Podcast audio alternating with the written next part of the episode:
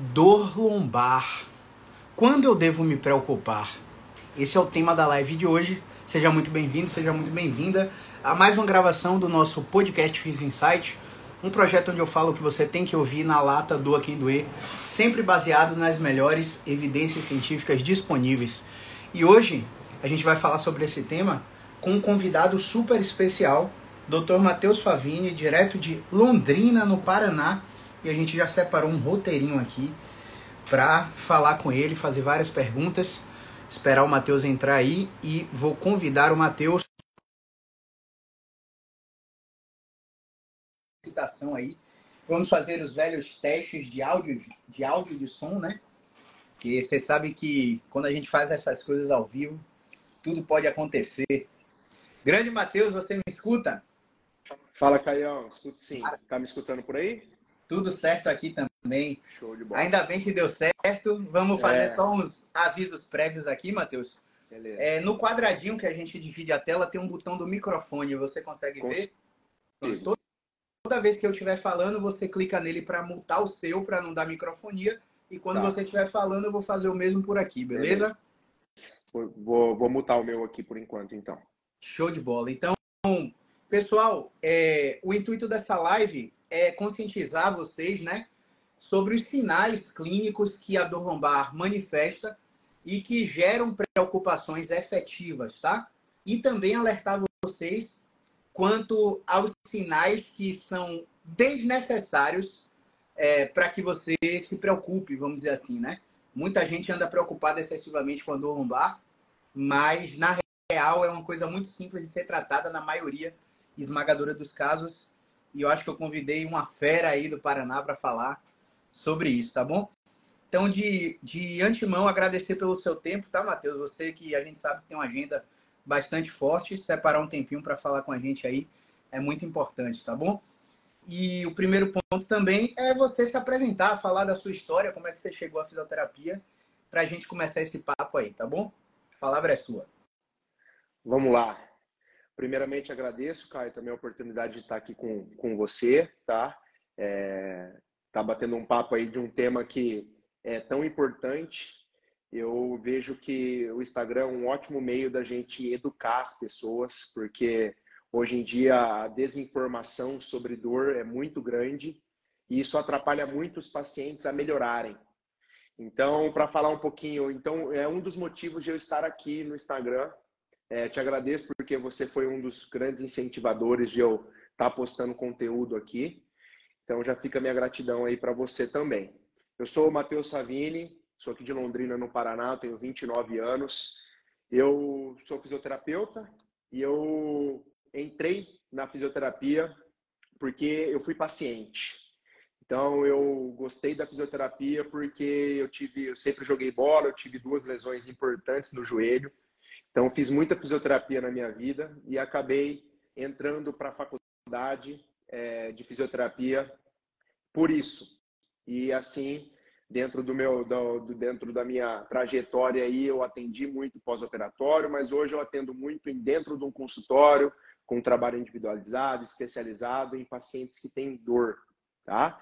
Então, aqui dentro da minha, dentro do meu consultório, o meu dia a dia é atendimentos com atendimentos de pacientes que têm dor no geral. A gente fala bastante de coluna porque, querendo ou não, é uma é uma um sintoma que chega muito para gente, tá? É uma coisa que acontece demais, que é uma coisa que muitas pessoas vão ter na vida. Então a gente acaba falando mais de coluna por conta disso, por conta da demanda, mas a gente atende dor no geral. Então, na parte da apresentação, acredito que seja mais isso e vamos dar, dar início aí a, a, ao tema.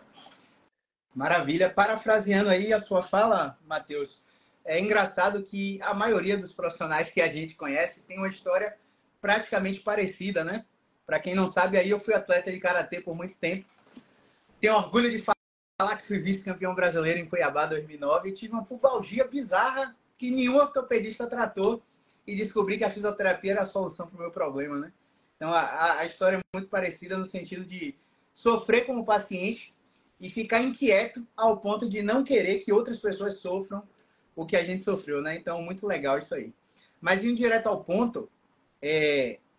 define pra gente aí, Matheus, o que é a dor lombar, qual a probabilidade de uma pessoa ter a dor lombar e quando a gente precisa realmente se preocupar com essa questão. Vamos lá, gente. A dor lombar, dor lombar, eu acredito que muitas das pessoas elas acabam sabendo onde é a lombar, porque é uma coisa muito corriqueira de se falar no nosso dia a dia, né? A dor lombar é ali aquela faixa da coluna um pouco mais baixa, tá? Tem a coluna cervical, o meio das costas que é a coluna torácica e um pouco mais abaixo ali antes de chegar perto do bumbum ali a faixa da coluna lombar, certo? Normalmente os pacientes que têm uma dor lombar, uma lombalgia, eles sentem dor nessa região e nessa região, ela também pode, essa dor lombar, ela pode também ter alguns sintomas ali em região de quadril, em região de glúteo, em região de membros inferiores, até o pé, certo?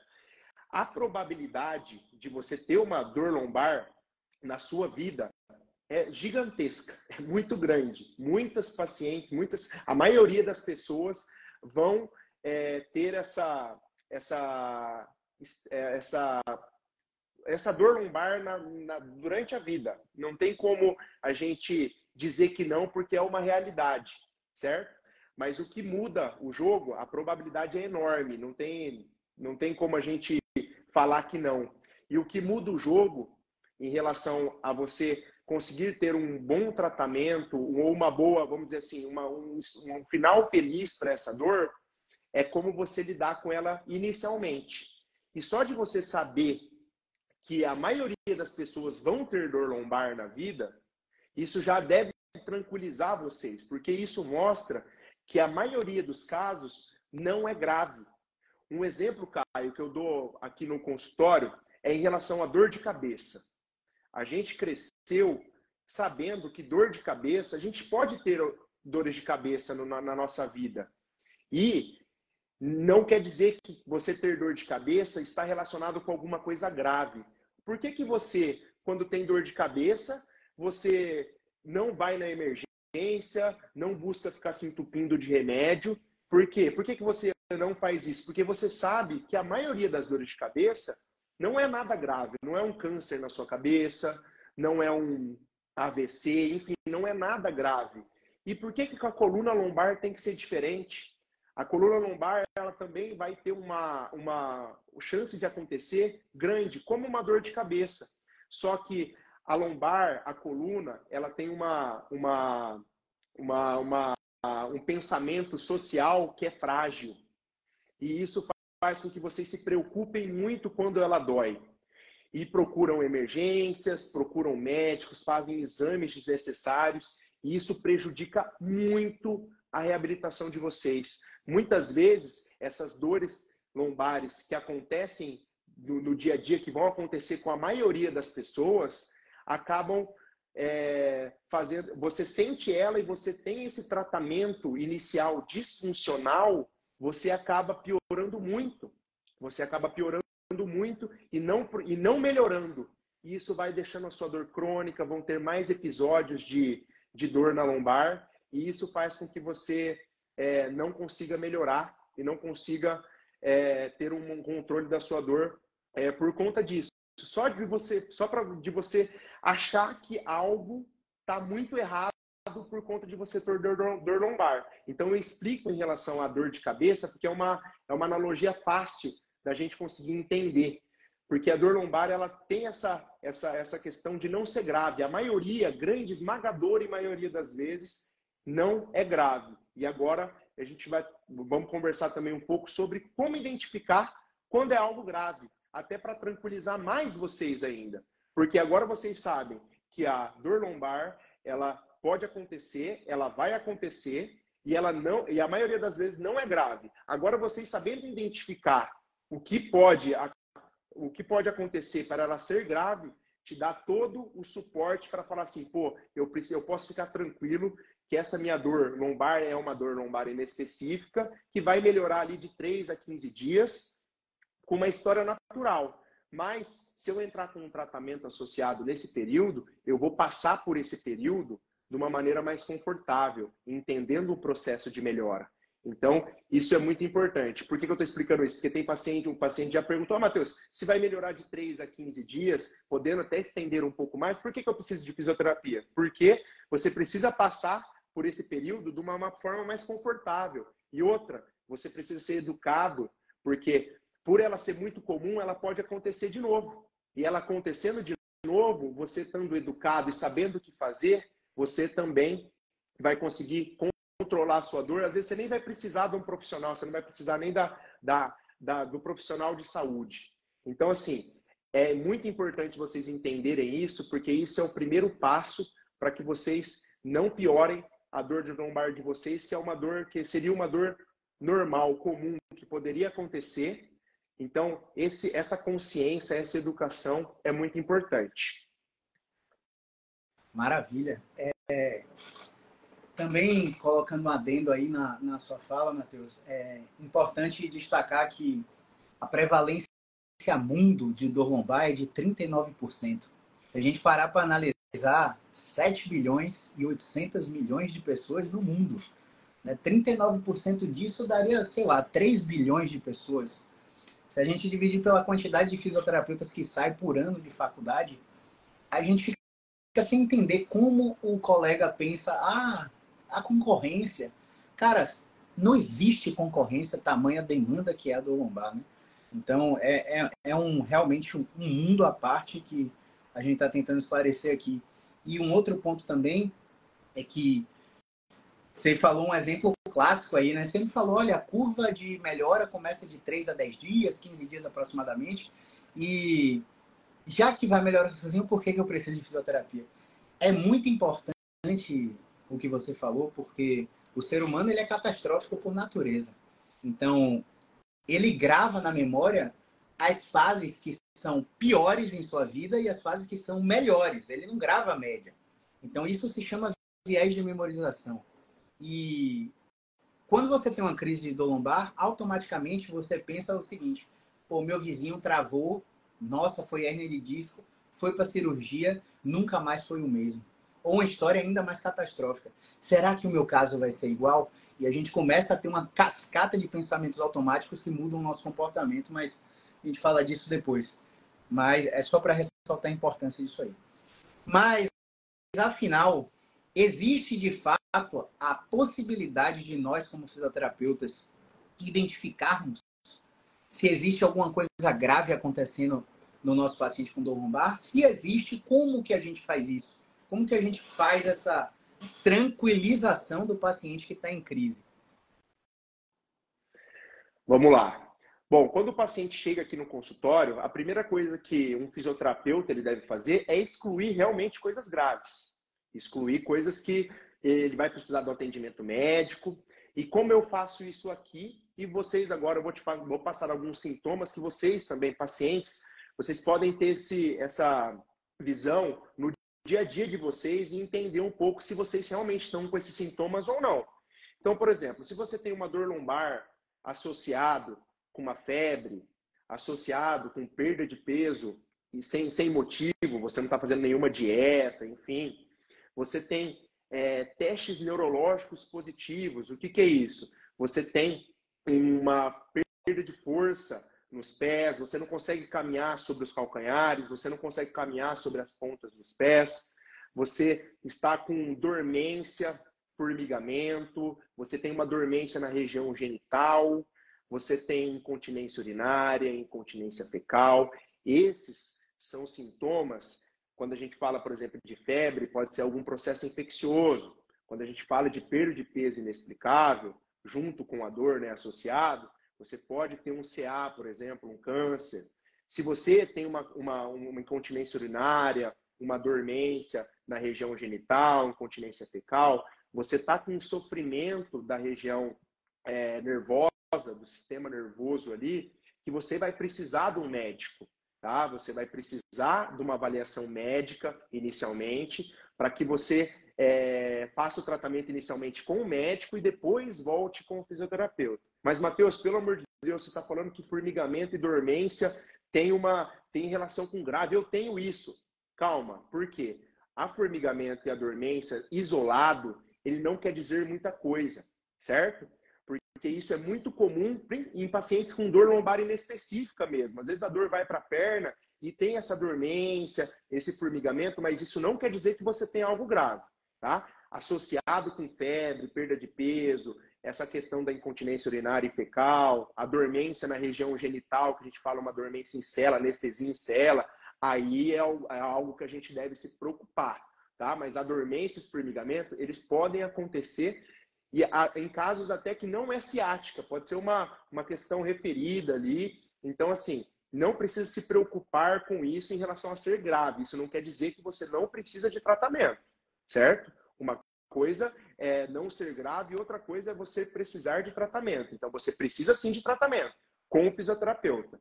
Mas nesses casos de, de, gra, de grave, né, que você vai precisar é, ir para um médico, essa, esses sintomas eles têm que estar muito bem presentes e você vai precisar identificar isso, passar para o profissional, que o profissional ele vai te encaminhar para o médico. Normalmente, os pacientes eles vêm até o fisioterapeuta é, já com uma, uma com, com esses sintomas na ponta da língua. Eles vão chegar e vão falar, Matheus, eu... por quê? Porque são coisas muito específicas, não é uma coisa normal de acontecer. Então, eles vão ter esses sintomas na ponta da língua e eles já vão falar para a gente. E esse paciente, dentro da consulta, a gente, primeiramente, sem preocupar ele, sem ser Zé Terror, mesmo achando que possa ser um, uma coisa grave, nós vamos orientar, ó, por isso, por aquilo, eu estou te indicando primeiramente para o médico, porque eu acho que primeiramente você vai ter que fazer uma avaliação com o médico. Se caso foi descartado isso que a gente está pensando, você vai retornar até comigo, a gente dar continuidade no tratamento. Se for confirmado, você vai fazer o tratamento com o médico primeiramente. Assim que tiver a liberação médica, você volta, porque em muitos casos a, a, a questão grave ela deixa sequelas e você vai precisar da fisioterapia depois. Mas isso é após o tratamento médico. Então, assim, percebe que são sintomas muito específicos eu tenho certeza que 99,9% dos pacientes que tiveram dor lombar que estão nessa live aqui não tiveram sintomas nenhum desses. Por quê? Porque não é uma coisa comum, pessoal. Não é uma coisa comum. Eu tive pacientes que tem, de, de indicar pacientes para médico por coisas graves mesmo, por, por coisas que realmente precisavam do atendimento médico. Nesses sete anos que eu tenho de experiência, se foram sete vezes, foi muito. Até anotei o nome dos, dos pacientes aqui. Eu lembro, eu lembro de sete que precisaram de cirurgia ou precisaram de, de outro tratamento. Mas, assim, não é comum. Pô, sete pacientes seria um dia meu de trabalho. Em sete anos, quantos dias tem de, nesses sete anos? Então, assim, é pouco. É pouco. Então, isso, sabendo agora que a dor lombar é uma coisa comum e sabendo desses sintomas, isso vai deixar você mais tranquilo em relação a isso. E aí entra naquilo que o Caio falou. Você não vai ficar é, catastrófico em relação à sua dor lombar. Por quê? Porque você tendo esse, esse pensamento ruim, isso prejudica a sua melhora. Tá? Isso vai fazer a dor se perpetuar por mais tempo, isso vai fazer você se automedicar mais, isso vai fazer você procurar inúmeros tratamentos porque você quer uma resposta rápida, vai fazer você fazer inúmeros exames de, de, de, de imagem e isso vai colocando mais minhoca na sua cabeça ainda. E isso não é interessante para sua melhora, certo?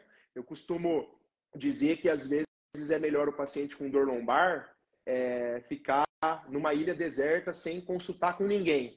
Ele vai melhorar mais do que se ele tiver com profissionais terrores, profissionais disfuncionais que vão fazer com que ele piore. Isso aí. Eu gosto de brincar que o paciente vai ter um filtro para identificar se o profissional que está com ele é preparado ou não, né? O profissional amedronta ele, porra, é difícil. Agora, se o profissional encoraja ele, aí ele pode seguir o tratamento com um pouco mais de, afinco e credibilidade.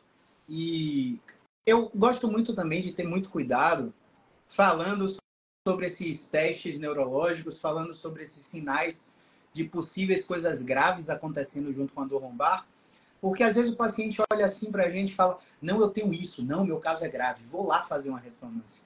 E aí eu, eu gosto de ter cautela falando isso, Matheus, porque é, se a gente for pegar e dividir a dor lombar em três grandes grupos, o primeiro grupo que tem alguma coisa grave acontecendo, é os das red flags, teria 1 a 2% do total de casos. 1 a 2%.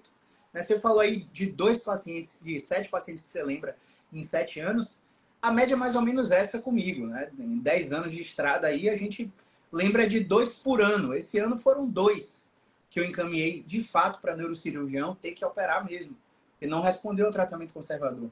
Então, 1 a 2% é muito pouco. A gente, quando você vê um fisioterapeuta falando disso, é para você ter segurança que ele sabe identificar se existe a probabilidade de você ter alguma coisa grave junto com sua dor. Né? O nosso exame físico é capaz disso. O segundo grande grupo seria das dores lombares específicas, né? as estenoses, as radiculopatias, onde há realmente a tão falada compressão nervosa, né? Que muita gente, ai, tá irradiando na perna, tá comprimindo meu nervo porque estava na ressonância, mas na real não tá. Né? 5 a 10% é, dos casos realmente tem esse tipo de, é, de sintomatologia específica. E o terceiro grande grupo é o das dores inespecíficas, que não tem uma causa detectável e é influenciada por milhares de coisas, né? É, e aí seria de 90% a 95% dos casos. E esse grande grupo, que eu vou chamar aqui de grupo 3 só didaticamente, é o grupo que a gente mais consegue dar resultado. Não consegui encontrar isso na biblioteca? Foi a Siri se metendo. E, e em relação aos testes neurológicos, às vezes o paciente tem de fato um teste neurológico positivo. Só que depois que a gente coloca uma intervenção ou um conjunto de intervenções ao longo de 6, 12 semanas, o teste neurológico praticamente desaparece. Então seria um, um falso positivo para um teste neurológico. Então, por mais que você tenha algum desses sinais que o Matheus citou, ainda não é hora de se preocupar, tá? Ainda que você chegue no fisioterapeuta, em mim, Matheus ou qualquer outro da nossa área, e a gente examine você e veja que você não responde aos movimentos que a gente tem para te ensinar e encaminha a gente para o médico, ainda assim não é uma coisa de preocupação, não é que não tenha jeito, é que você precisa de uma intervenção muito direcionada. Você pode estar nesse pequeno grupo de 1 a 2%. Então é mais só para te mostrar que o fisioterapeuta é um profissional de primeiro contato e que você pode ir nele direto sem se preocupar em ter ressonância ou ter passado por um médico antes, tá? E continuando, seguindo aqui o fluxo, é, a gente já falou, né, como identificar que pode ter algo grave acontecendo junto com a dor lombar. E agora uma curiosidade, né, que às vezes alguns pacientes perguntam, né, esses sintomas pode, precisam acontecer tudo junto para eu ter alguma coisa grave? Acho que a gente já falou um pouco, mas reitera aí, Matheus, o que é que você pensa disso? Bom, como eu, como eu comentei em relação a principalmente essas dores nas pernas, né, elas acabam às vezes sendo acompanhadas de formigamento e dormência. Esses sintomas eles não, esses sintomas eles não podem ser tão isolados também. Obviamente que tem sintomas mais é, que preocupam um pouco mais se eles estiverem isolados, né? Que principalmente a questão da incontinência urinária, fecal, anestesia em cela. Só que vamos jogar para o que é mais comum, que é o formigamento e a dormência isso não deve ser uma coisa isolada, tá? Isso ele, ele tem que estar acompanhado de outros de, de outros sintomas para a gente associar uma, uma, uma coisa grave aí. E como o Caio falou, não quer, não quer dizer que é uma coisa grave que não tem solução.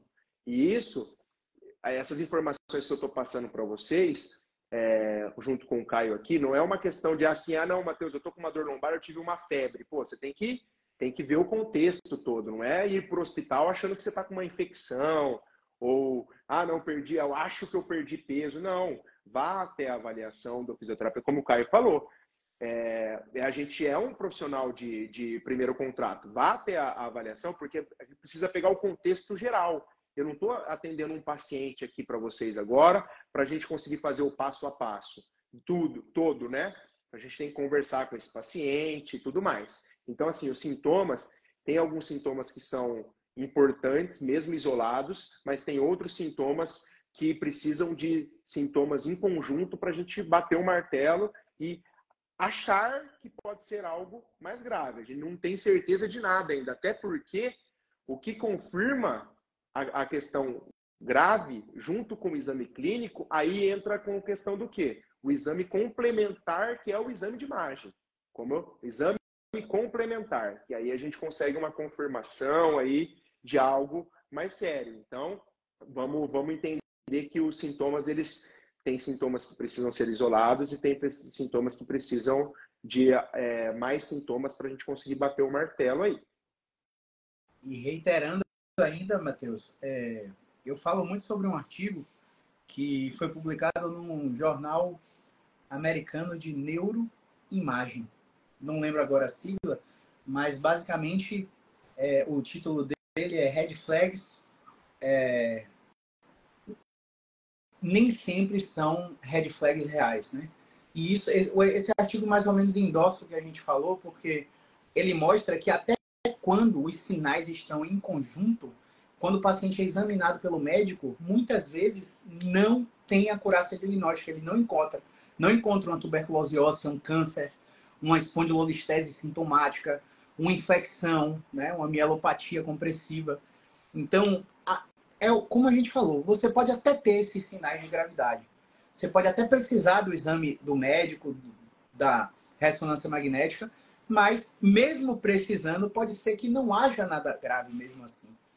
Então, hoje, na prática clínica, o que eu tenho mais utilizado é a falha ao tratamento conservador.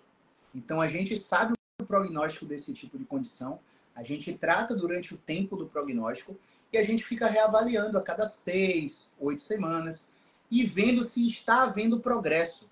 Não, não havendo progresso, a gente já começa a encaminhar para trabalhar junto. Não para você abandonar a fisioterapia porque não está funcionando. Porque se você tiver uma espondilolistese sintomática que precisar de uma cirurgia descompressiva ou artrodese, ou enfim, qualquer tipo de cirurgia que o médico indique, você vai estar fazendo a fisioterapia como uma forma de pré-operatório, né?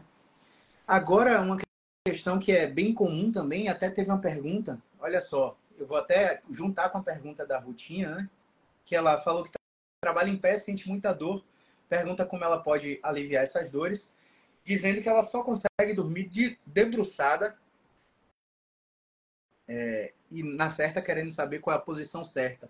E aí a pergunta do nosso roteirinho é comum dos nossos pacientes, né? É, ter dor lombar o tempo todo, o dia todo, pode ser alguma coisa grave? Qual é a visão que você tem disso aí?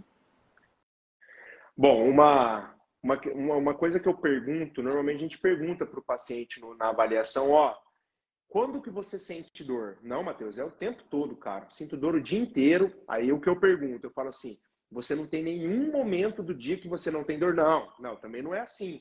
Eu tenho momentos do dia que eu não tenho dor. Então, assim, aí isso é, é uma característica da dor. Se você tem dor o tempo todo, 24 horas, a dor não cessa por nada, tem uma, é uma característica, por exemplo, é uma, é uma característica, não quer dizer que você tenha a parte inflamatória, tá? Pode ser algo inflamatório aí, mas a parte inflamatória também tem outros sinais, que é como se fosse torcer, torcer o tornozelo lá. Você torceu o tornozelo, você tem sinais inflamatórios, edema, calor, vermelhidão, a, a dor ela é difícil de cessar ali naquele primeiro momento, fica uma dor bem constante. Então, assim, é, ter dor o tempo todo depende muito desse contexto, tá? Ah, não, eu tenho dor em alguns momentos do dia, mas em grande parte do meu dia, tudo bem, vamos tentar identificar o porquê que isso está acontecendo. Se você tem dor o tempo todo, não cessa por nada, a gente vai precisar investigar um pouquinho mais, como o Caio falou muitas vezes, mesmo essa dor sendo 24 horas, a gente entra com algum, algum movimento aqui, coloca você em alguma posição de conforto, você fala, opa, peraí, a dor que estava 24 horas, parece que nessa posição aqui ela, ela melhorou. Ela não estou sentindo mais, mais ela. Opa, já, a gente já exclui uma, uma questão mais inflamatória aí. Então, assim, eu normalmente é, trabalho com o meu paciente dessa forma, fazendo essa pergunta pontual para a gente definir realmente é, a, o quanto ele está sentindo dor durante o dia dele. E vamos assim definir só didaticamente assim o que seria uma condição grave, né? Urgência e emergência. Uma, uma condição grave seria uma condição de risco de morte. Então, a, você, se tem uma dor lombar, a gente sabe na literatura que dor lombar não mata. A gente sabe na literatura que é, se você operar dor lombar, que é secundária a uma hérnia de disco, você tem uma probabilidade de evoluir com a sepse generalizada e a óbito. Mas não é a dor lombar que te matou. Né? A dor lombar, ela não mata na literatura. Se você, nesse caso de anestesia em cela mesmo, o cara pode perder o controle de esfíncter urinário, não conseguir mais ter ereção para ter atividade sexual, controlar a urina, controlar fezes e por aí vai. É uma condição grave porque ela incapacita, né? É, é, perde qualidade de vida demais, precisa de múltiplos tratamentos é, simultaneamente, mas ainda assim não leva o paciente a óbito, né?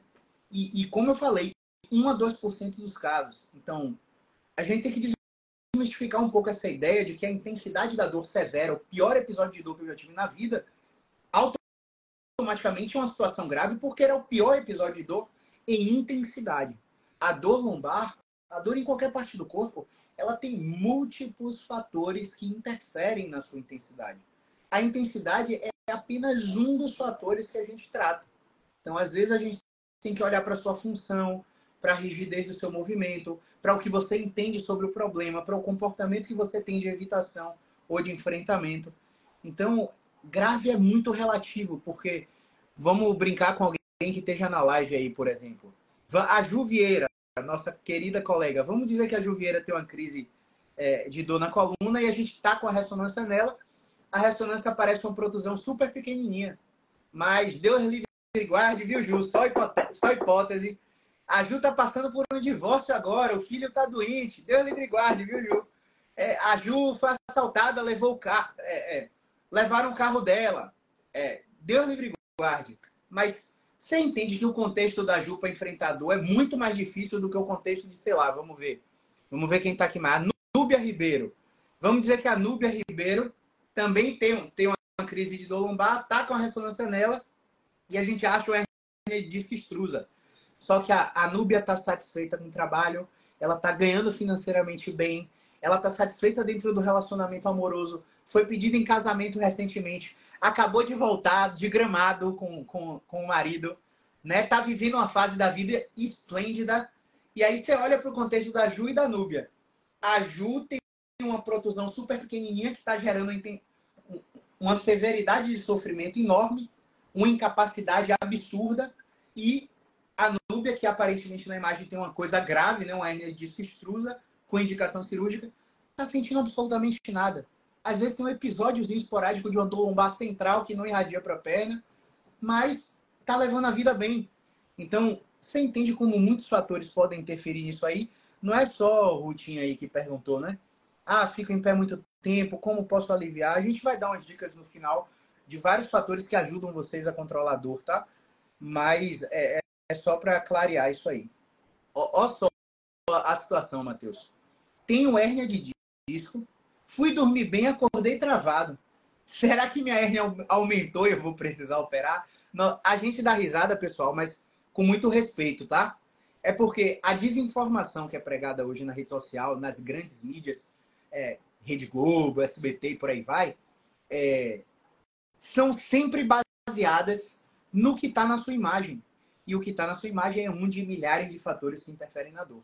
Então a gente dá risada com muito respeito, mas é isso que o paciente chega trazendo para a gente. O quão real é essa afirmação aí, essa hipótese que o paciente levanta, Matheus? O que é que você pensa disso aí? Bom, essa, essa questão que você comentou agora, eu, eu normalmente gosto de, de explicar para o paciente da seguinte forma, Caio. Quando você tem um corte no seu dedo, você cortou já, todo mundo já cortou o dedo com papel. Pô, é um corte chato, é um corte que dói, é um corte que assim, é uma coisa pequenininha, mas dói bastante, certo? Então isso a gente mostra que às vezes coisas pequenas podem fazer doer mais e coisas grandes podem fazer doer menos. Então não tem uma relação com a ah, eu tô com uma dor muito grande, que é algo muito grave, certo? Não tem como a gente relacionar com isso. Quê? Porque a dor ela depende de muita coisa, como o Caio falou. A parte de ambiente é uma coisa que a gente que trabalha com dor e que atende paciente todos os dias, a gente vê o paciente melhorando, melhorando, melhorando, melhorando, de repente aquele mesmo movimento não melhora mais nada, está muito pior, ele não responde mais com nada. Ó, senta aqui, vamos lá. O que está acontecendo? Me conta como foi essa semana. Nossa, Matheus, minha semana foi péssima. Tive um, tive um, um problema no meu trabalho enfim. E aí a gente vê que o ambiente está totalmente disfuncional. Uma coisa que eu, que, eu, que eu costumo explicar também, quando você tem um corte no dedo e está doendo bastante, você se preocupa? Você vai perder o dedo, você vai morrer? Não, não vai. Por quê? Porque você está vendo. Você está vendo que tem um cortezinho pequenininho, mesmo que está doendo bastante, está difícil de mexer o dedo, porque parece que abre mais a, a, a lesão ali, mas você consegue fazer as suas coisas do dia a dia e tudo mais. O porquê que eu acho, isso é uma coisa minha, tá? O porquê que eu acho que os pacientes acabam tendo uma, uma, uma preocupação excessiva quando fala de dor? Porque ele não está vendo. Ele fala assim, caramba, mas está doendo tanto, cara, mas o que, que, será que está lá na. O que, que, será que está acontecendo na minha lombar? Aí qual que é a ânsia do paciente? Eu preciso ver o que está acontecendo, exame de imagem. Entendeu? E aí ele associa a dor dele com aquilo que deu no exame de imagem. Por quê? Na cabeça dele, ele pensa no quê? Se o meu corte que eu estou vendo está gerando a minha dor, se está doendo aqui eu fizer um exame de imagem, é aquilo que deu no exame de imagem que está gerando a minha dor. Mas não é assim que funciona. São coisas distintas. E isso é uma coisa que vocês têm que entender. E, e essa questão também, não é porque você está, como o Caio falou, pô, você vai dormir super bem e acorda pior, a minha, aí você já fez o exame, sabe que tem uma hérnia, ela fala, nossa, minha hérnia aumentou. Durante a noite ali, a minha hérnia aumentou, porque olha a dor que eu estou sentindo. Isso também não tem como a gente. É, isso não, não, não acontece, na verdade. Não tem como a gente bater o, o martelo e falar que não, é porque a sua, a sua hérnia aumentou. Isso não tem relação, porque assim, pô, não tem, não tem sentido isso. Você está pensando porque você está olhando lá no seu exame de imagem pensando na sua hérnia. Então, assim, não relacione. E outra, tem um outro ponto também dentro disso, que o tratamento da dor, não só no tratamento, mas também quando você não busca o tratamento, você não está em tratamento, a sua dor tem picos e vales.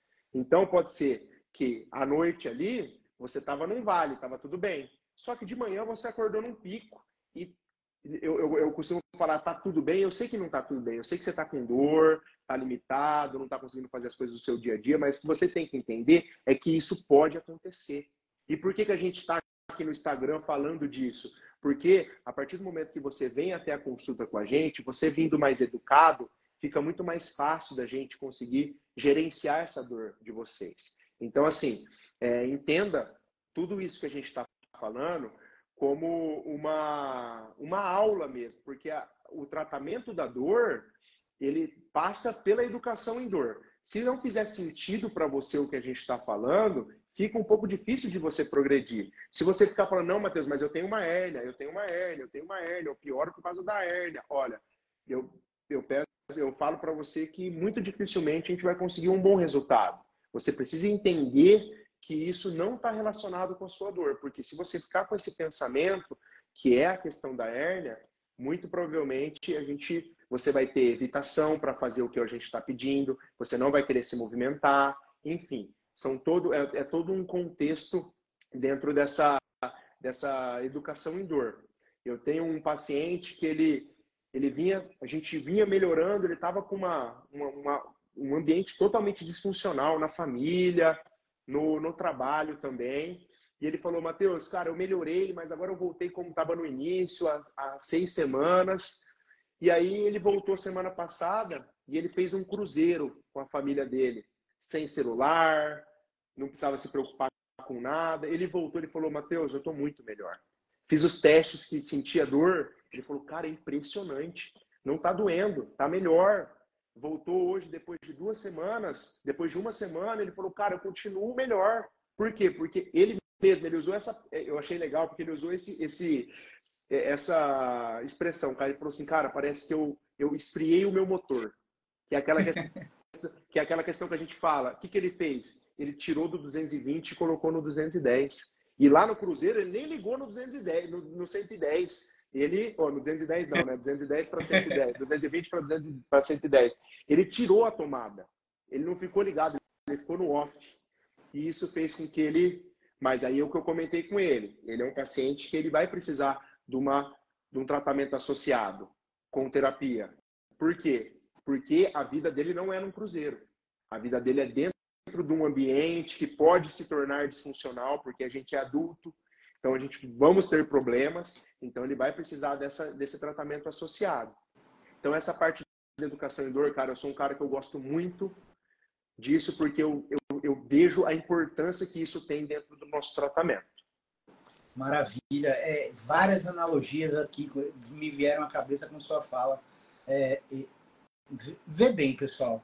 Vamos supor que a gente pega 50 pessoas com dor lombar de um lado e outras 50 do outro.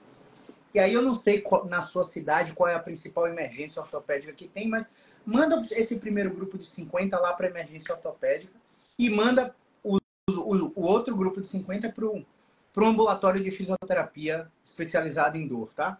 É, quando a gente acompanha esses dois grupos de pacientes ao longo do tempo, a gente pode falar que acontecem duas coisas com convicção. A galera que vai para emergência ortopédica demora mais de se recuperar. A, a galera que vai para emergência ortopédica gasta no custo efetivo total de um tratamento 2.700 dólares a mais do que a galera que vai na fisioterapia. Caio, você está dizendo que ir para a fisioterapia é melhor do que ir para o médico? Não. O que eu estou te dizendo é que essa situação hipotética que eu acabei de falar aqui, ela existe. E é um estudo científico de 2014 da Julie Fritz, mostrando esse custo adicional do paciente que vai direto no médico ao invés de ir direto no fisioterapeuta. Então, a gente supõe que o viés financeiro cresça por causa da ressonância magnética, que é o, o exame muito caro, e aí a gente compara outros dois grupos de 50 pessoas com dor lombar e manda o primeiro grupo para ressonância e manda o segundo grupo para um tratamento sem ressonância. E a gente pode tirar uma conclusão desse estudo, que também existe, é que o grupo que não fez ressonância melhorou mais rápido do que o grupo que fez. E aí o que o Matheus falou sobre a educação em dor é justamente porque processo educacional do paciente que recebeu a ressonância, ele é baseado naquela alteração anatômica que está lá na imagem e o paciente se vê sem saída. Porque o que, que ele vai fazer para corrigir aquela hérnia que está lá dentro? para diminuir aquele abaulamento, aquela degeneração, aquela artrose, aquela, enfim, aquele achado radiológico. Ele sabe que nada que o fisioterapeuta faça vai mudar aquilo. Ele sabe que só vai mudar aquilo se ele abrir numa mesa, tomar uma, passar por uma cirurgia. Ele não quer fazer a cirurgia porque ele tem medo. E é normal que você tenha medo, né? É, é, mas é, eu levanto esses dados aqui só para que vocês pensem que existe um viés financeiro muito grande é, no sistema de saúde, onde eu tenho colegas médicos, por exemplo, que trabalharam no mesmo hospital que eu, que se ele não pedisse ressonância, ele era desligado. Para e, a, para e pensa no que você assina no seu plano de saúde lá, vê quanto é que custou aquela entrada na, na, na emergência. Você entra pagando 300. Aí você faz um procedimento, sobe para 400. Você faz a ressonância, sobe para 1.400. Se a ressonância for com contraste, sobe mais ainda. Então, o sistema lucra muito mais pedindo over diagnósticos, diagnoses, né? Super diagnósticos, através de ressonância magnética e super procedimentalização. Nem sei se existe no português essa palavra. Mas eu quero te entender, eu quero fazer com que você entenda que o sistema quer você doente. Porque ele só lucra com você doente. A gente quer você bem. Porque você manda mais pessoas pra gente, a gente prefere lucrar dessa forma. Não te vindo muitas vezes, mas vendo mais pessoas por causa da transformação que a gente gerou em sua vida. Então, existe esse viés financeiro, não, não adianta você negar, né? Você percebe que isso acontece em todos os campos da área de saúde. E também o, que o Matheus falou, eu, eu trago também um, um, dado de um estudo de uma pesquisadora até brasileira, a Suzane Herculano, que ela colocou o mindfulness, né? o, o trabalho de atenção plena né? no momento presente, para que vocês comecem a dar atenção ao que realmente importa. Não que a dor não seja importante para sua vida, tá, pessoal? Mas tudo que a gente foca cresce. E se a gente fica hipervigilante com a questão da nossa dor, a gente acaba fazendo com que a dor fique maior do que a própria vida. Então, uma atenção plena no momento presente, eu estou trabalhando, eu estou conversando com o Matheus, eu estou lendo o comentário da Núbia. Qual de vocês é, iria supor que nesse momento eu estou com dor lombar. Hoje foi um treino de perna que aumentei a progressão e eu estou com dor lombar. Só que eu não estou desesperado porque eu tenho conhecimento a respeito do problema. Mas se eu não tivesse conhecimento que eu tenho hoje, eu estaria desesperado, talvez, em uma ressonância. Mas o meu momento de atenção plena, de entregar para vocês, colaborar com o Matheus aqui, faz com que eu praticamente não preste atenção na dor lombar que eu estou sentindo. E como, quando eu não dou atenção, aquela coisa fica cada vez menor. Eu estou dando mais atenção para a vida. Então, basicamente, o que a Suzana Herculano fez foi mostrar que realmente o tamanho de efeito da, da meditação é muito grande no processo das dores crônicas. Seja em qualquer parte do corpo, não somente da lombar. E, e esse processo da Suzana Herculano faz com que você saia do 220, como o Matheus disse, e vá para o 110. Então, essa, essa, esse é o modelo mental que o paciente tem que ter. E o paciente não vai encontrar esse modelo mental em qualquer médico, em qualquer fisioterapeuta. Você entende o porquê de você procurar um, realmente um especialista? Você entende por que o tratamento do especialista parece mais caro, mas quando você vai no final do tratamento, você vê que, nossa, foi muito barato, porque a vida que você perdeu, o tempo que você perdeu usando plano de saúde, passando por vários especialistas e não teve o seu problema resolvido, é, é muito grande. Beleza? Então, assim, continuando, né? Se você quiser adicionar qualquer coisa aí, você fala, tá, Matheus? Mas o próximo é sobre trauma no paciente idoso. Quando é que ele deve se preocupar e qual seria a importância do exame de imagem nesse processo, né? Mas, uma, uma coisa que uma coisa que você sempre fala, né? Eu pego essa frase sua que a gente não trata o que o paciente tem, a gente trata o que o paciente sente.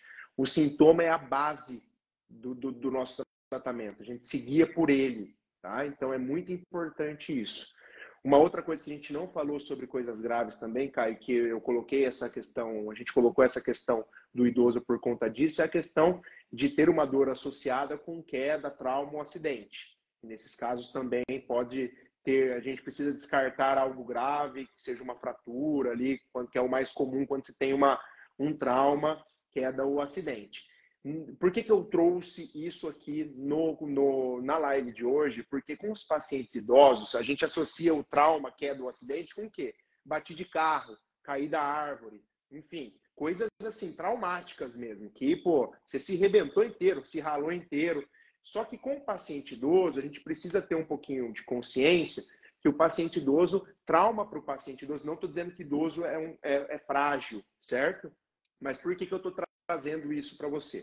Porque eu tive uma paciente que veio até o consultório, e ela tinha dor lombar, e era um episódio de dor lombar muito curto. Ela não tinha dor lombar e ela começou a ter uma dor, dor lombar muito incapacitante, era só lombar, em três dias. E aí eu fazendo as avaliações, ela com muita dificuldade de se movimentar, sabe? Sair um pouco do padrão do que a gente normalmente atende. E aí eu perguntei para ela, fulana, a senhora não teve nenhum trauma, não caiu, nada?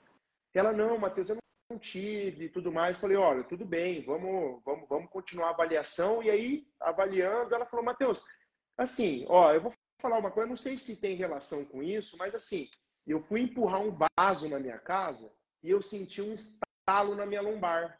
E agora eu estou relacionando depois disso que começou a doer. Eu falei, opa, é um trauma indireto. É um trauma indireto que a gente vai precisar.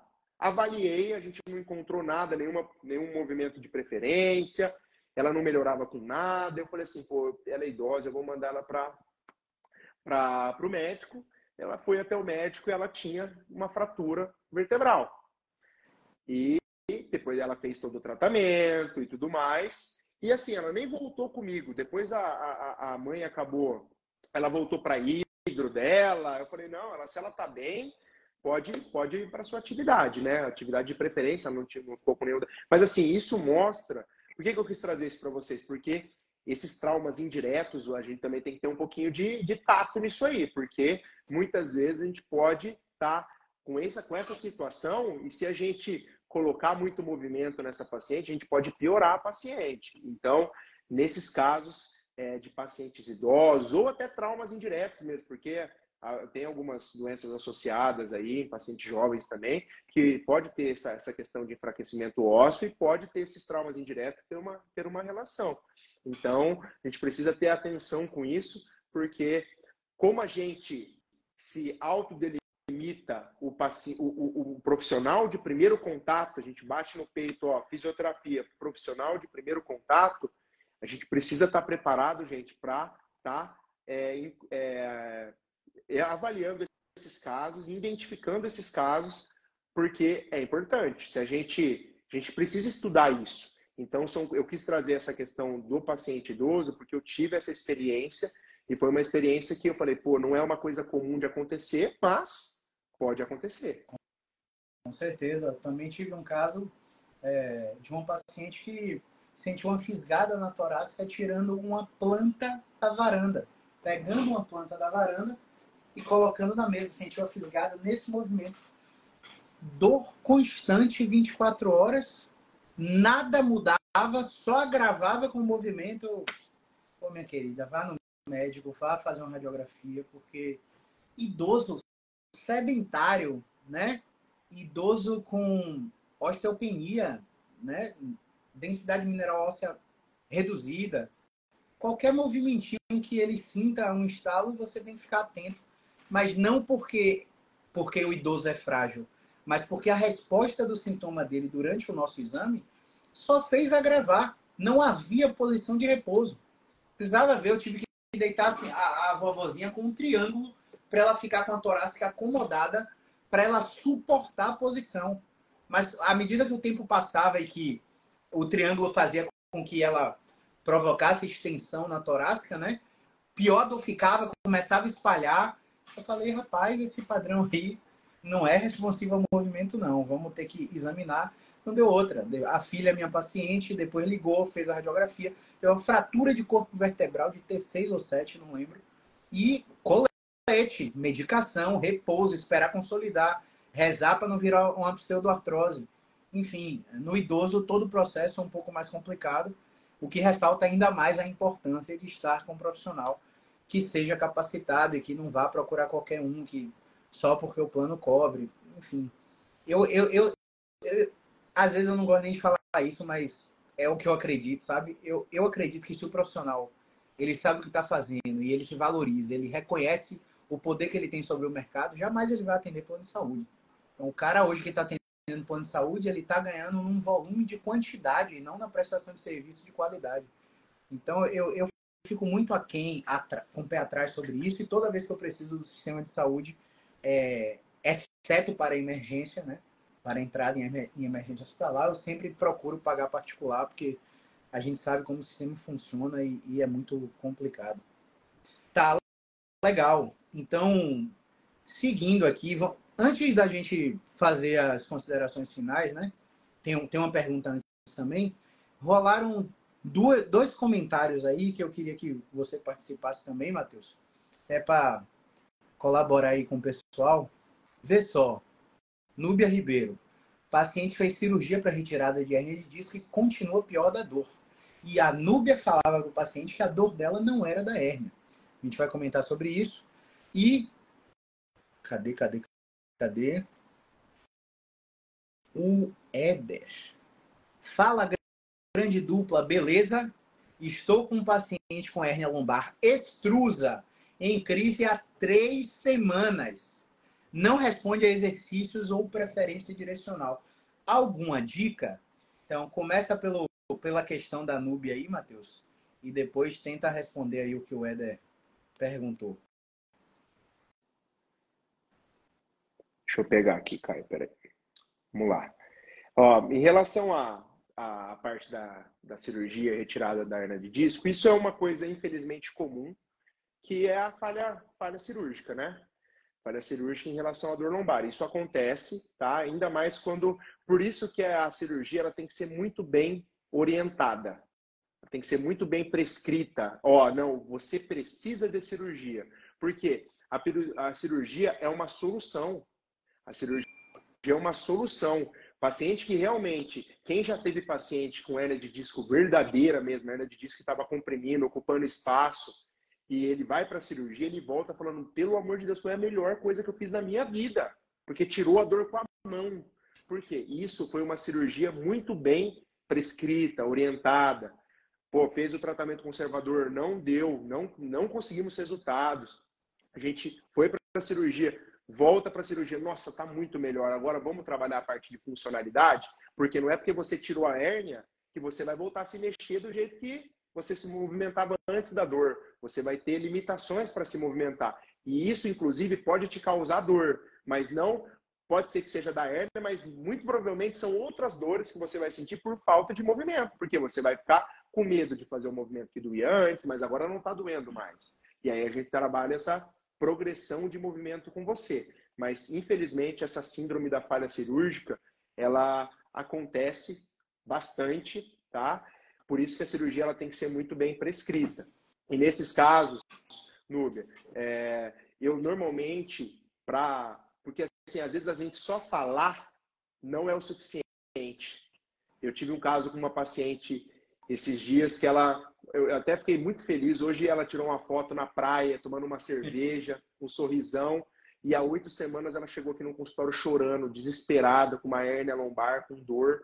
E agora ela está super bem. Mas o que, que eu fiz? Para ela se acalmar e ela entender o processo que eu fiz. Eu tirei meus artigos científicos que eu tenho aqui na minha gavetinha e falei assim, ó, tá aqui, eu vou estar te, te mandando pelo WhatsApp, você leia entenda um pouquinho mais sobre isso. Porque isso aqui não sou eu que estou falando, não é uma opinião minha, é a ciência que diz. Então isso tem me ajudado quando a partir do momento que você embasa, fala, pô, esse cara tá me mostrando um artigo. Olha aqui, ó, tá escrito, eu, tá tudo que eu sinto e como que vai desenrolar. Então o paciente ele já fala, pô, eu vou estudar um pouquinho mais. Ela até falou, Matheus, tem mais artigos aí para me mandar? Eu falei, opa, claro, essa paciente está super bem. Pô, hoje quando eu vi ela na, na praia, ela falou, olha que, que maravilha, conseguindo aproveitar a vida, que é uma coisa que há oito semanas atrás ela não conseguia andar dez segundos para sair da sala dela e ir até a cozinha da empresa, sabe? Então, assim, é, use essa, essa, essa estratégia que comigo funciona muito bem. Então tem os artigos ali de gaveta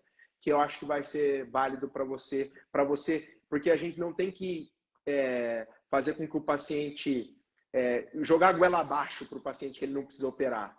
A gente precisa trabalhar a educação dele em relação a isso e às vezes só o que a gente fala não é o suficiente. A gente tem que colocar algumas coisas a mais. Sendo isso, mudar os sintomas dele na consulta, fazer com que, ó, tá vendo que nessa posição que você fica melhor, quando você faz outra posição você piora. Então isso move, isso quebrando mesmo as pernas dele, eu costumo falar quebrando, pô, mas se fosse alguma coisa, é um termo também, é um é, termo futebolístico. Futebolístico, exatamente.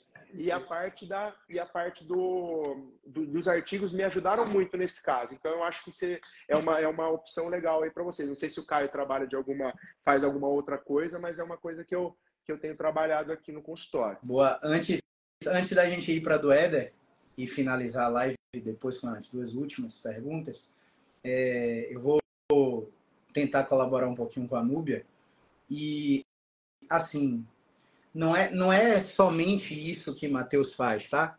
É, o Matheus ele está sendo bastante didático aqui para vocês, mas é, o, o Matheus ele além de educar o paciente, mostrar artigo científico, embasar o que ele está falando para o paciente, ele muda a experiência de movimento do paciente. E, e essa mudança de experiência de movimento é muito mais do que a educação e dor, porque às vezes o paciente ele está hipervigilante, ele está vamos, a gente fala de dobrar porque é o, é o clássico, né? O medo de dobrar é o clássico. Mas pode ser medo de subir um degrau, porque tomou uma queda quando tentou subir uma escada. Então, o processo de exposição gradativa, eu gosto de brincar que a gente fala assim, ó, ó, é esse movimento que você teme? Ah, não, você está pedindo para fazer esse, eu não quero mais, eu não quero fazer não, não. Toda vez que eu faço isso dói. É, e se eu te falar que a única coisa que vai te melhorar é voltar a fazer isso? O que é que você me diria? Você sairia correndo por esse consultório e jogaria fora o seu plano de tratamento?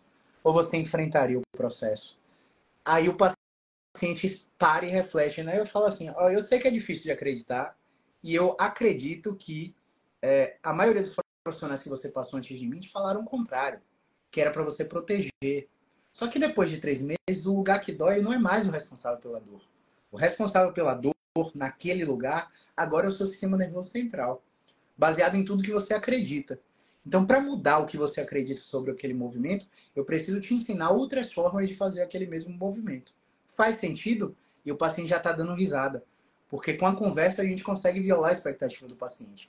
E nesse momento que você é, é, vê que o paciente deu alguma abertura, teve alguma flexibilidade cognitiva para aceitar uma nova sugestão, Eu gosto de falar assim, ó, você vai fazer 35 movimentos do jeito que você souber fazer. Você quer fazer adaptado? Faça adaptado. E me fale sobre cada repetição o que acontece com sua dor. Aí vamos supor que o paciente faz oito repetições com bastante dor. Mas na, na repetição 9 ele começa a acomodar. Na repetição 13, ele, ele não sente dor. Na repetição 17, ele tem um pico de dor. Na 22, ele volta a fazer sem dor e ele segue sem dor até a repetição 35. E aí você começa a identificar qual foi o padrão de movimento. Por exemplo, o dobrado tronco, que o Matheus tem colaborado com a paciente dentro do nosso grupo aí. Ele jogou o bumbum da paciente na parede para ele jogar, para ela jogar o quadril para trás e a partir dali começar a flexão. A gente começa a prestar atenção na forma que o paciente faz o movimento e a forma mais confortável que ele tem para fazer. Porque quando ele percebe que, pô, doeu até a repetição 8 e a 9 não doeu. Por que, que você acha que a 9 não doeu? Você me falou que acreditava que estava inflamado, né? Faz sentido que a nona repetição não doa. Se está inflamado, quanto mais você mexe, mais inflama, né? Não? E o paciente dá risada de novo. E aí a 17 doeu de novo. O que, é que você acha que fez? Não, acho que eu fiz algum movimento errado. Olha, eu tô aqui filmando. A sua repetição 17 foi igual às suas primeiras repetições. Foi igual à sua repetição 9. Comparando aqui o vídeo da 17 e da 9, olha só o que aconteceu. Nada de diferente. Como é que você me disse que tem algum movimento errado? Você acha que seu abdômen estava contraído, estava relaxado? Não, realmente eu acho que eu estou protegendo. Isso é um comportamento natural de antecipação da experiência de dor. Faz sentido? Sempre perguntando, não impondo nada para o paciente. E o paciente começa a aumentar sua autoeficácia, a ver que não é que ele melhore com o que a gente está fazendo, mas a perceber principalmente que ele não está piorando. Então, pô, eu tô mexendo, eu acreditava que estava ferido e não está ferindo mais. Eu acho que o caminho é por aqui. Então, é muito mais aí do, do que mostrar o artigo, explicar que dor não tem a ver com lesão, explicar. Se você explicar tudo isso e não mudar a experiência de movimento, nada vai para frente. Então, existe uma forma sistematizada de fazer isso. É, o Matheus sabe muito bem como é e que a gente tenta passar para vocês das melhores, das me melhores maneiras, né, para convencer o paciente a não ir pelo viés médico, porque vamos dizer, não sei se é isso, tá, Núbia, mas vamos dizer que a Núbia perdeu esse paciente para cirurgia. Vamos dizer que a Núbia não teve um poder de convencimento para fazer o paciente refletir que a cirurgia não, não fosse a melhor opção. Só estou supondo, tá, Núbia? É, eu te digo assim, nos próximos 5 a 10 anos, o psicólogo e o fisioterapeuta serão os novos médicos. No sentido de status, no sentido de poder de convencimento da sociedade. Então, hoje a gente sabe que se eu vim aqui e fizer 10 lives sobre o mesmo tema com o Matheus, e você assistiu o doutor Cláudio Pirangueira Júnior, médico, com jaleco, dentro do hospital mais famoso do país, falando o contrário do que a gente está falando, a gente sabe que você vai acreditar nele. E tá tudo bem que a gente sabe que o poder social do, do médico hoje é muito mais forte do que o nosso. Mas nos próximos 5 a 10 anos a gente vai se equiparar com eles. Que a gente está vendo uma decadência astronômica da medicina no, no, que, no que diz respeito a exames em excesso, a diagnósticos em excesso e a ausência de resultados. A gente está vendo isso acontecer. E a gente está vendo o contrário com a fisioterapia e com a psicologia. Então a gente está cada vez mais é, é, colocando o processo científico dentro do nosso tratamento. E eu acredito que a Núbia não, não vai ter nos próximos anos esse mesmo problema. Porque hoje o paciente que chega para a gente, ele já sabe, ó, já tomei remédio, já fiz bloqueio, já fiz tal procedimento, fiz até cirurgia. Eu estou com um paciente que fez 11 cirurgias de coluna. Então, o paciente hoje já sabe que o que vai reabilitar ele é a fisioterapia. Então, o médico ele vai até ajudar no conforto durante a fisioterapia com a medicação, com bloqueio e por aí vai. Mas se ele ficar só no tratamento médico, ele sabe que ele não vai, não vai ter resultado. Então, isso está mudando e, e, vai ser bem legal quando essa mudança de fato é, acontecer. E aí, voltando para você, Matheus, a questão do éder aí, né? É, aquela questão, aquela questão, né, Caio? Não adianta você querer andar de avião e pegar uma bicicletinha e sair andando, né? Então você tem que se expor mas, Matheus, eu não quero, pô, eu não, eu não quero me expor de uma vez, eu não quero andar de avião de uma vez. Tudo bem, cara. Mas vamos, vamos se expor aqui. O que, que você tem medo no avião? Ah, eu tenho medo de altura e eu tenho medo de ficar em lugar fechado. Tudo bem. Vamos. Você, você anda de elevador? Não, não ando porque eu tenho medo de lugar fechado. Vamos começar a se expor ao elevador primeiro? Vamos começar a tentar olhar na sua sacada ali para ver a parte da altura. Se exponha progressivamente, é. para depois a gente juntar tudo isso e nessa parte de dobrar o tronco, o tronco para frente, eu tenho aprendido muito com essa minha paciente. Eu não mandei no grupo lá, mas agora eu tirei a, a, a, o bumbum dela da parede e falei assim, pô, eu vou, eu vou fazer um movimento lateral, como se ela fosse pegar no pé direito. Sim. E ela fez duas vezes e não sentiu dor. Ela estava sentindo dor só para frente. E aí eu comecei agora a tirar ela da parede. Tá na parede ainda, mas já comecei a colocar um pouquinho. Estou expondo ela devagarzinho.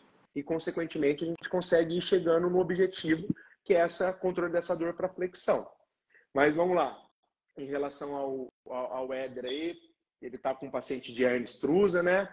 Com três semanas e não está respondendo ao exercício é, preferência é, de, de, exercícios e nem preferência direcional. Primeira coisa que eu tenho para te falar é que ainda está cedo, tá? Três semanas para esse tipo de paciente.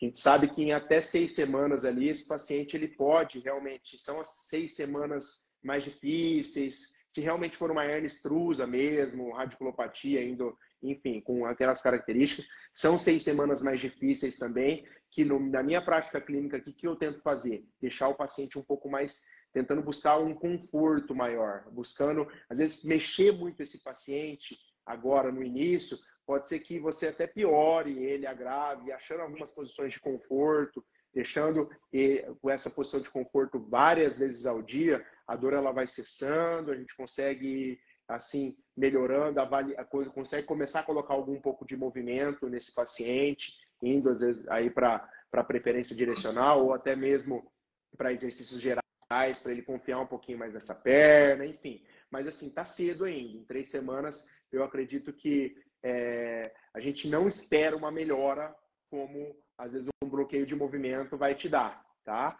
Então, assim, é, tenha calma, paciência. São pacientes que talvez vão precisar também, podem ser orientados a um bloqueio, tá? associado, aí, como o Caio falou, é, tem casos que a gente precisa fazer o tratamento junto com o médico, para quê? Para que a gente tenha, consiga buscar janela terapêutica e essa janela terapêutica nos dê possibilidade de conseguir movimentar o paciente. A gente precisa aproveitar isso. E é uma coisa que eu até postei esses dias um vídeo sobre isso, porque muita e o paciente ele tem que estar ciente que ele tem que voltar, porque normalmente esses bloqueios, eles melhoram muito o paciente. E o paciente acaba, ó, não, estou bem, eu não vou mais fazer tratamento. E esse bloqueio, ele vai, a, a meia vida dele vai acabar. E aí o tratamento, a gente tem que aproveitar, eh, o paciente tem que saber que esse, esse bloqueio, ele faz parte para que a janela terapêutica aconteça. O que é? O que é essa janela terapêutica? A janela sem dor aconteça para que a gente consiga fazer a reabilitação da, da, da disfunção dele. Porque senão a chance dele voltar a ter recidivas e ficar dependente desse bloqueio é muito grande. E vai chegar uma hora que o bloqueio também não vai funcionar. Aí entra numa cascata e esse paciente normalmente, infelizmente, ele pode acabar numa mesa de cirurgia sem necessidade, por uma má é, administração do caso inicial. Massa. Lembrar também, Éder, que quando a gente olha para os artigos do New England Journal of Medicine, que comparam tratamento conservador versus cirúrgicos para hernia de disco, para ciática, em 12 meses, o resultado é igual nos dois grupos. E no ponto no tempo sexta semana do grupo cirurgia, a intensidade da dor está menor, de fato, do que quem está fazendo tratamento conservador. Mas a capacidade funcional não. Uhum. Então, quando a gente para para perguntar para o paciente com hernia de disco se ele escolheria recuperar a habilidade de carregar o neto no colo e ficar com um pouco de dor ou ficar sem dor e não recuperar aquela habilidade, ele toleraria a dor. Se você parar para perguntar isso a todos os seus pacientes, eu arriscaria dizer que 100% deles fala, falariam que tolerariam a dor, porque a sensação dor não é a dor de fato que o paciente tem. A dor de fato que o paciente tem pode ser incapacidade para realizar atividade sexual com a esposa, com o marido. Ele sente dor de 0 a 10, 10, mas o que lasca a mente dele é não poder fazer sexo com a esposa. É não poder carregar o neto no colo. Não aguentar ficar sentado no carro durante o engarrafamento. Não aguentar pisar na embreagem e perder a independência de ir e vir é, é, e ficar em isolamento social. A, a dor do paciente, de fato, não é a dor, sabe? Não sei se você entendeu o que eu quis dizer, mas na gravação você assiste de novo, acho que vai ficar claro. E é, esses dados das pesquisas mostram que o nosso tratamento é tão importante quanto o tratamento médico nessa condição. Seria, no meu ponto de vista, uma audácia nossa gerenciar um quadro desse sozinho, porque vamos falar só da minha prática clínica, tá? Não tem evidência disso não, mas eu trabalho com uma das maiores anestesiologistas do país. Graças a Deus ela só terapeuta. Ela não é, ela não é só terapeutana, ela é do interior da Bahia, mas ela atende aqui em Salvador. E é impressionante como, como esse perfil de paciente volta, muitas vezes com um restivo, um adesivo opioide no braço, junto com um antidepressivo de ação dual, é, usando, e um gabapentinoide, lírica, pregabalina e por aí vai. E quando eles voltam para mim, a reabilitação fica muito menos dolorida, porque eles estão medicados. E quando essas três medicações em conjunto não fazem efeito, ela vai e prescreve o bloqueio transforaminal. E aí ela faz até três bloqueios no intervalo de 60 a 90 dias. E a reabilitação do paciente continua ficando cada vez menos, cada vez mais indolor, vamos dizer assim. Não é que a dor suma, mas ele tolera mais os movimentos da fisioterapia.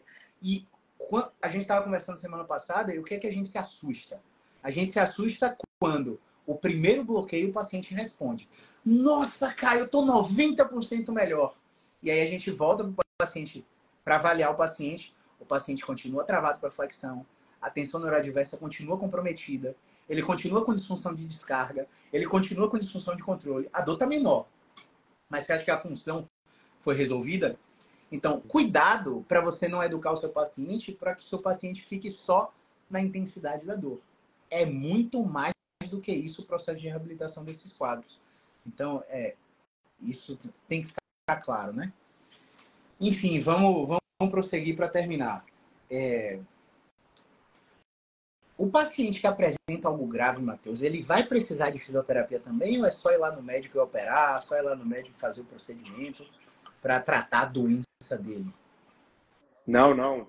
Real, normalmente ele retorna ao fisioterapeuta depois, tá? Porque normalmente essas questões graves, elas acabam deixando algumas sequelas, né?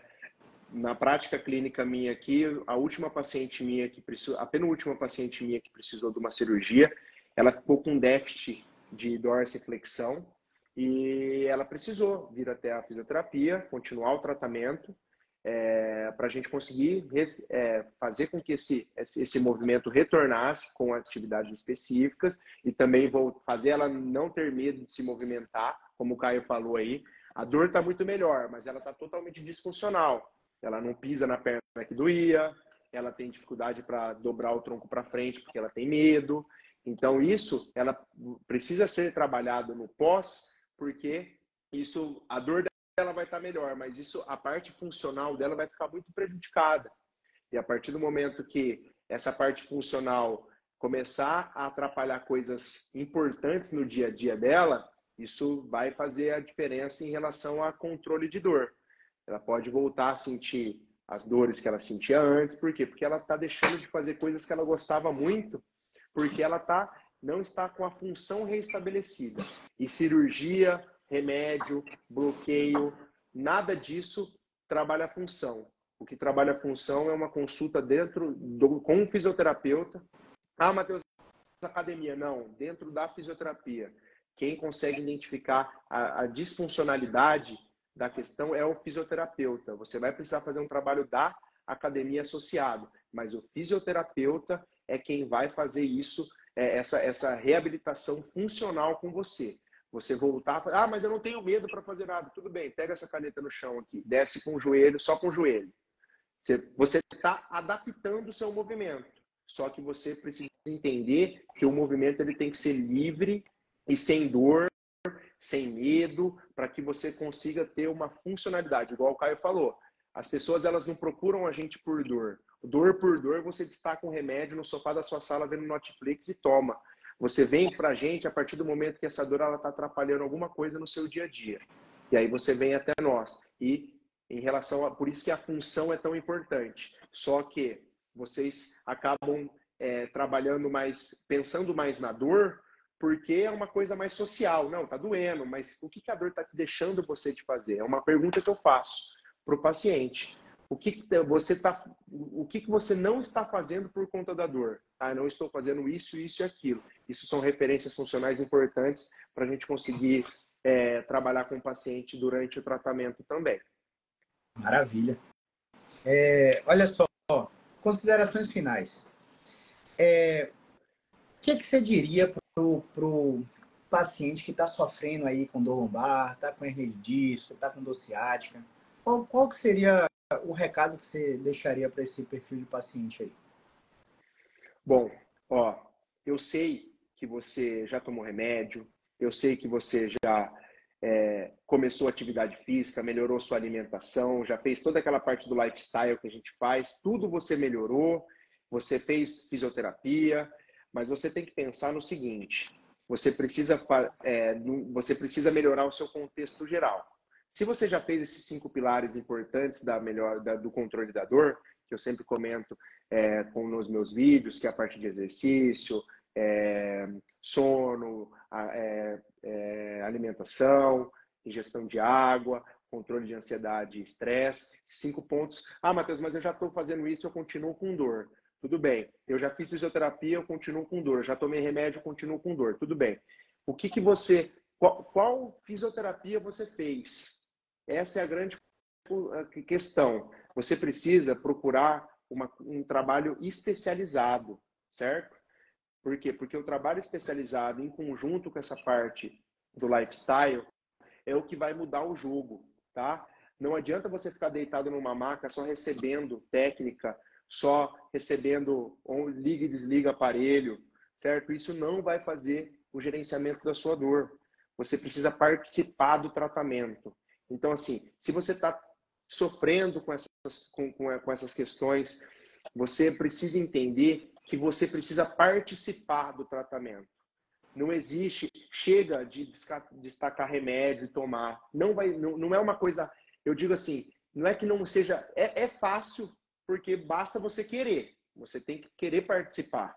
Só que eu sei que também você que está sedentário, que você nunca fez nada, você vai ter que mudar muita coisa no seu no seu dia. Eu sei que é difícil isso, você ter mudanças, mas para você conseguir ter resultado, você precisa ter essas mudanças. Você precisa investir o seu tempo e o seu dinheiro num tratamento especializado, específico, porque como o Caio falou, você é, já gastou dinheiro com outras coisas, vários tratamentos, gastou uma grana e às vezes você deixa de, de, de, de fazer um investimento em um bom serviço porque você já gastou muito com serviços que não, que não te geraram é, uma solução do seu problema.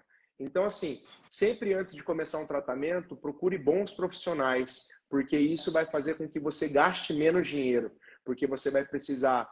É, você, esses bons profissionais, eles vão fazer com que vocês não caiam na mão do sistema, como o Caio falou. E não caindo na mão do sistema, você vai conseguir ter resultado, vai perder menos tempo, porque normalmente um tratamento especializado você tem perde menos tempo, porque o tratamento ele depende de você da sua né, fazer os exercícios também na sua casa.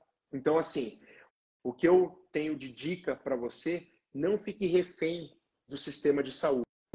Procure algo que realmente vai fazer com que você tenha autonomia sobre a sua dor, sobre o controle da sua dor, porque a partir do momento que você tem isso, você não fique não fica dependente do sistema de saúde e não tenha uma crise de dor lombar e seu fisioterapeuta agora no final do ano está viajando nas férias dele na praia e você fica sofrendo de dor, com dor na coluna porque você não está com ele aqui e só ele que resolve o seu problema. Não, a partir do momento que você procura um serviço especializado, você vai ser educado do que fazer, como fazer, quando fazer, e se caso e também quando não tiver nada funcionando, você vai saber o momento de falar, ó, oh, Matheus, cara, tudo que você me ensinou não está funcionando. Eu preciso ir aí. A gente marca uma consulta e faz. Então, assim, a dica que eu passo é essa, porque eu sei, viver com dor limita muito, só que a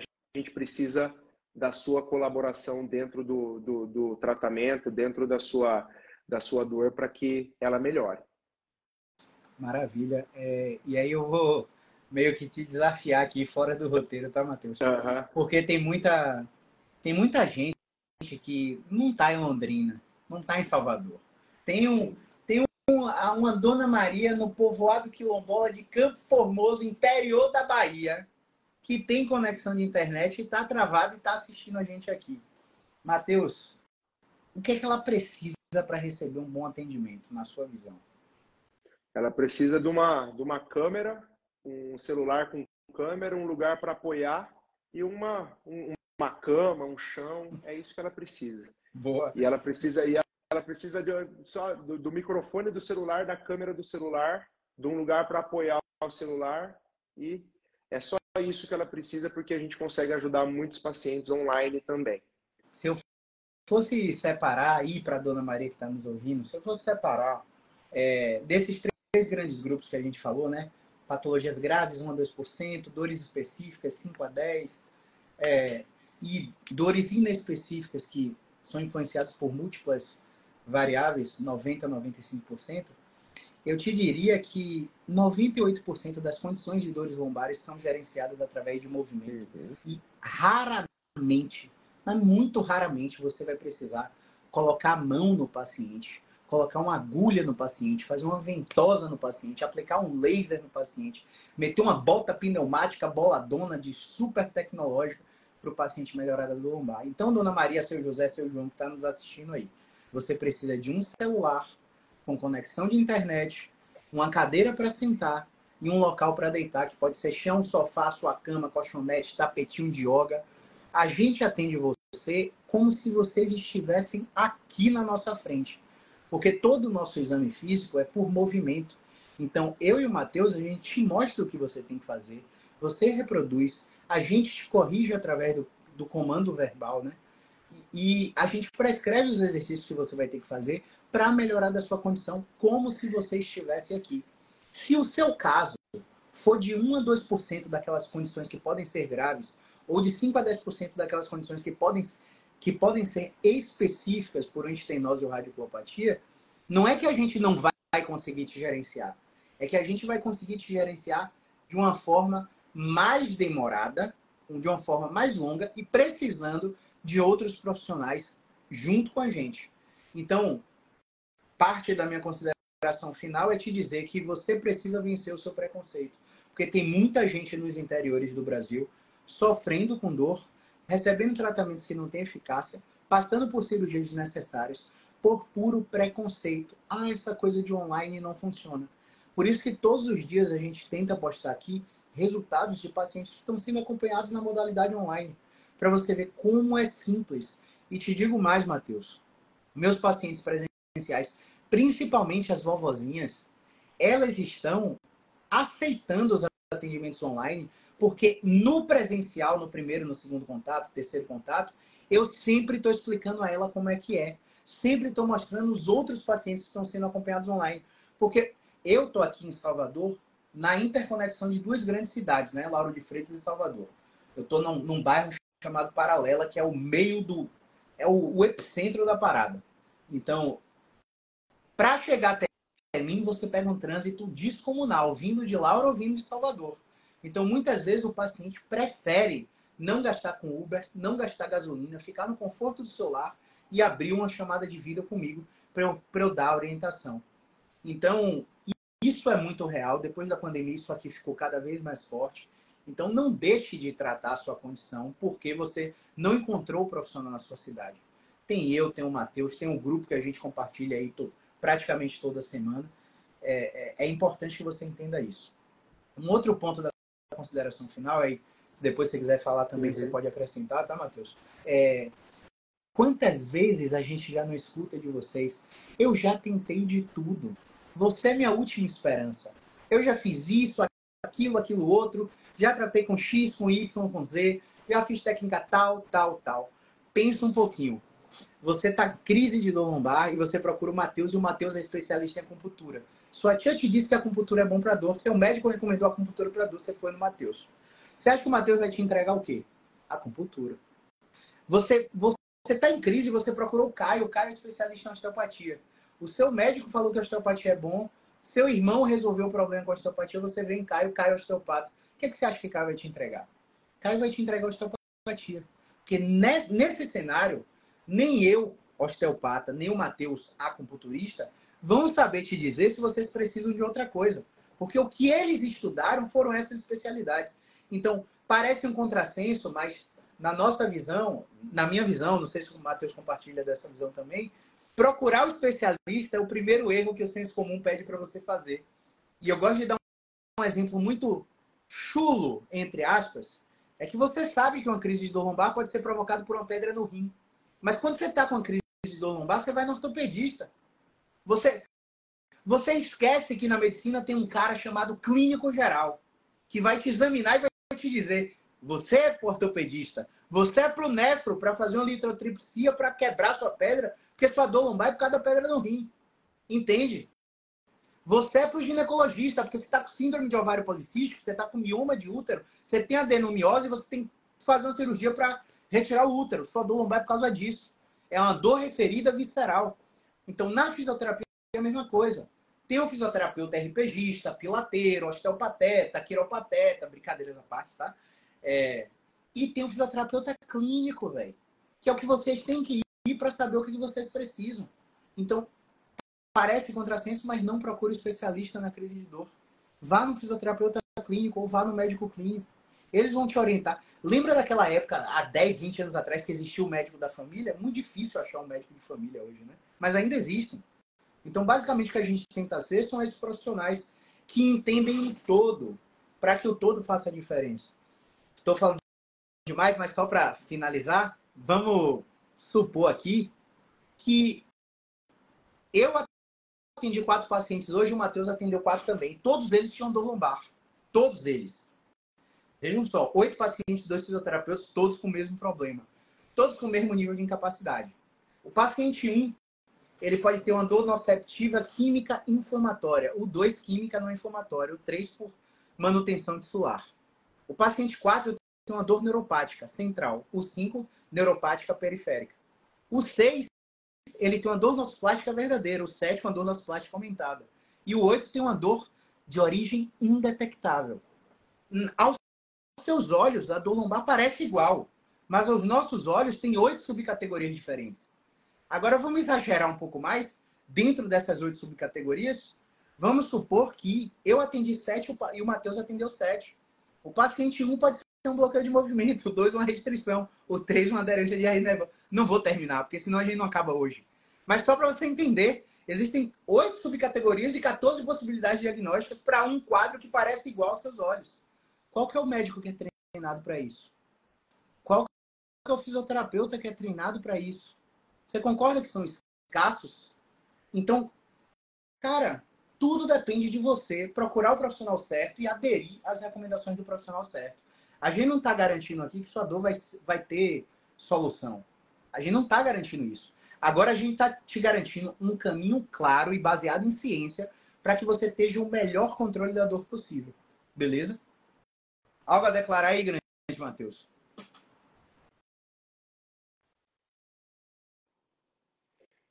Caião, deixa eu ver só aqui, porque eu acho que no, no, na interrogação aqui tem alguma coisa também. Deixa eu ver. Ah, aqui é o pessoal do, do BXpert dando uma. falando do, do curso.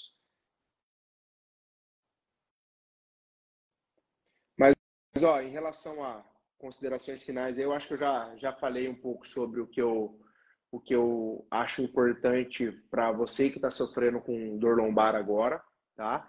Então, assim, como o Caio falou, é, busque o clínico, tá? Busque o clínico, porque o clínico ele sabe o contexto, porque dor ela não tem uma causa definida. Não tem como bater o martelo e falar sua dor é por conta disso aqui. Ela depende de muita coisa. E o clínico ele vai conseguir identificar isso aí com testes, perguntas, testes específicos, pegando as suas referências. Então, isso é muito importante para que você não não caia na mão do sistema e novamente reiterando isso, porque como o Caio falou, é, infelizmente ainda a, a questão do médico, ele tem uma ele tem, vamos dizer assim, o médico está aqui e o fisioterapeuta está aqui ainda em relação a quando você escuta, né, a opinião. Isso é, um, é, é triste, mas eu também concordo com o Caio que daqui a alguns anos é, quem vai estar tá no jogo vai ser o fisioterapeuta. Por quê? Porque, querendo ou não, se você tem uma crise ou você faz uma cirurgia, alguma coisa assim, você vê o médico uma vez no mês, uma vez a cada três meses. O fisioterapeuta ele está com você toda semana, então ele sabe como os seus sintomas eles estão, eles estão é, semana após semana e isso é fundamental para a gente conseguir progredir o seu caso. Você ir ao médico e falar assim, não, eu estou com uma dor lombar muito forte e tudo mais. Você não der as informações que você que, que são importantes, que é o quê? Que há duas semanas atrás sua dor estava no pé e agora sua dor está na lombar. Se você não der essa informação para ele, ele vai falar assim, pô, eu vou tratar a dor lombar dele. Mas, por incrível que pareça, você está melhorando. Se em duas semanas sua dor estava no pé e agora está na lombar, maior na lombar, isso chama centralização. Isso nenhum médico sabe. Isso nenhum profissional sabe. Quem sabe é o fisioterapeuta. E a gente precisa saber, a gente precisa dar essas informações. Por quê? Porque dentro da clínica, que gente, semanalmente a gente consegue acompanhar tudo isso e através dessa sua evolução a gente traça o que a gente vai fazer. Por isso que o nosso trabalho semanalmente é tão importante. Se você for no médico cada uma vez, ah, não, volta daqui três meses, volta daqui quatro meses, ah, toma esse anti-inflamatório aqui sete dias, quinze dias, se não melhorar, você volta. Aí a gente faz uma ressonância. Pô, é muito, é muito tiro no escuro. Através das referências, dos sintomas, a gente consegue ser muito mais assertivo. E isso, quem trabalha de maneira é, padrão ouro, magistral mesmo, é o fisioterapeuta. É o profissional da saúde que mais entende sobre sintomas músculo-esquelético é o fisioterapeuta clínico. Então é nele quem você tem que confiar o seu tratamento. Maravilha. Maravilha, Matheus. Mais uma vez, agradecer a disponibilidade. É, agradecer a patroa aí por ter liberado. minha, patroa, minha patroa tá de plantão, então eu tô aqui sem hora para acabar, mas é isso aí. Obrigadão mesmo, viu? Imagina. Vou deixar essa live salva e vou botar compartilhar colaborador para aparecer no seu feed também. Ah, legal. Vou deixar no YouTube, deixar no Spotify, no Apple Podcast para você consumir como for melhor, escutando durante o treino, no trânsito e por aí vai. E agora a gente tem duas tarefinhas. No meu Instagram vai ter uma caixinha de perguntas sobre dor lombar e no Instagram do Matheus vai ter uma caixinha de perguntas também. E amanhã, ao longo do dia de atendimentos, a gente responde em vídeo para vocês, tá bom? Então, se ficou com alguma dúvida, ficou com vergonha de perguntar, alguma coisa do tipo, é, manda lá na caixinha que você não é identificado lá e a gente responde com, com mais cautela, né? Com mais paciência, sem a correria do tempo da live. Beleza? Caio, obrigado. Agradeço aí pela oportunidade. Agradeço também quem participou, quem ficou aqui com a gente até o final. Espero ter, espero que a gente tenha contribuído aí para para sua para sua didática em relação se você foi profissional ou paciente mesmo, que você tenha aprendido um pouco com a gente aqui. Coloque em prática tudo isso que a gente falou, porque realmente é algo que é o nosso dia a dia. O que a gente falou aqui não é nada é, só de livro, é o nosso dia a dia, todos os dias a gente aqui trabalhando com paciente de dor. Então, agradeço a oportunidade aí, Caião, por, por, por estar me disponibilizando esse tempo aqui com você. Te agradeço aqui também na frente de todos, por todo a, o apoio que você tem me dado aí desde abril, desde quando a gente começou aí a, a, desde quando eu comecei a ser seu aluno, né? E agora na mentoria. Te agradeço por, por todo por toda a evolução aí nesses meses. E vamos lá, vamos lá que eu confio muito na fisioterapia e eu sei que isso muda a vida das pessoas mesmo, porque é, é a minha prática clínica aqui, é a minha é o meu dia a dia então, vamos continuar aqui dando boas informações, estimulando o pessoal a ter boas informações, porque eu acho que esse é o caminho. Se uma pessoa conseguir se livrar da dor lombar com essa live aqui, a gente já está tá feliz, porque essa uma pessoa vira duas, vira três, vira quatro, e é assim que a gente vai conseguir dar mais qualidade de vida para as pessoas. Com certeza. Obrigado. Obrigado pelas palavras aí, a honra é minha. Como eu falei com você antes, né? A gente já observava seu trabalho antes de você entrar para o grupo. E o grupo está muito feliz de ter você aqui dentro, meu. Você é um cara gigante e eu tenho certeza que o cenário só vai melhorar nos próximos, nos próximos meses e nos próximos anos. Amém. Tamo junto. Obrigado, viu? Um abraço, Valeu. meu irmão. Um abraço. Tchau, tchau.